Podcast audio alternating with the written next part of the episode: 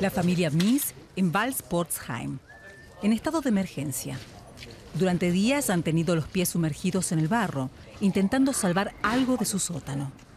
El río Ar se convirtió en un torrente furioso y devastó todo a su paso. En la temporada de lluvias en otoño puede llevar mucha fuerza y crecer rápidamente, pero luego vuelve a bajar con la misma rapidez. Lo que ha ocurrido esta vez es absolutamente incomprensible. Amigos, vecinos y compañeros de trabajo les dan una mano. Aún no llegaron ni los bomberos, ni la policía, ni el servicio de ayuda técnica en catástrofes. Hay que botar casi todo lo que se ha mojado. Los muebles, las bebidas, todo desparramado por el sótano. Hay que botarlo todo. Como aquí.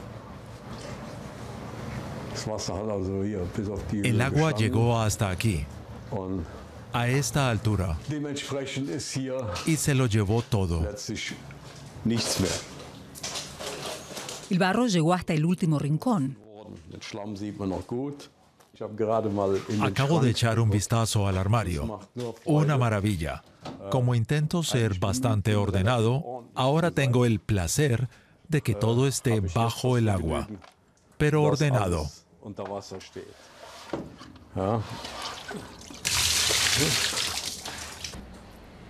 Espera apoyo del Estado, porque la compañía de seguros ya le ha informado que no le pagará.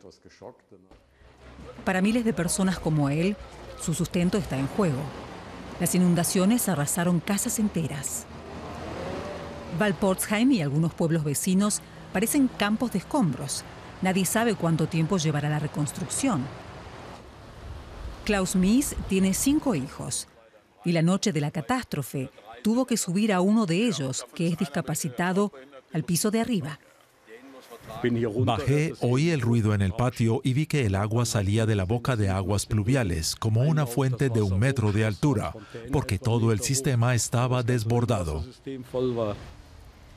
Por suerte, toda la familia está a salvo. Sin embargo, su oficina es un montón de escombros. No habrá electricidad ni agua corriente en semanas. Hemos tenido que hablar con muchos clientes para paralizar sus pedidos de momento. No tenemos acceso a nada. Las computadoras no funcionan. Al menos la parrilla sí funciona. En el sótano quedaron unas cuantas salchichas congeladas. Los habitantes de Valportsheim no se rinden y siguen adelante como pueden.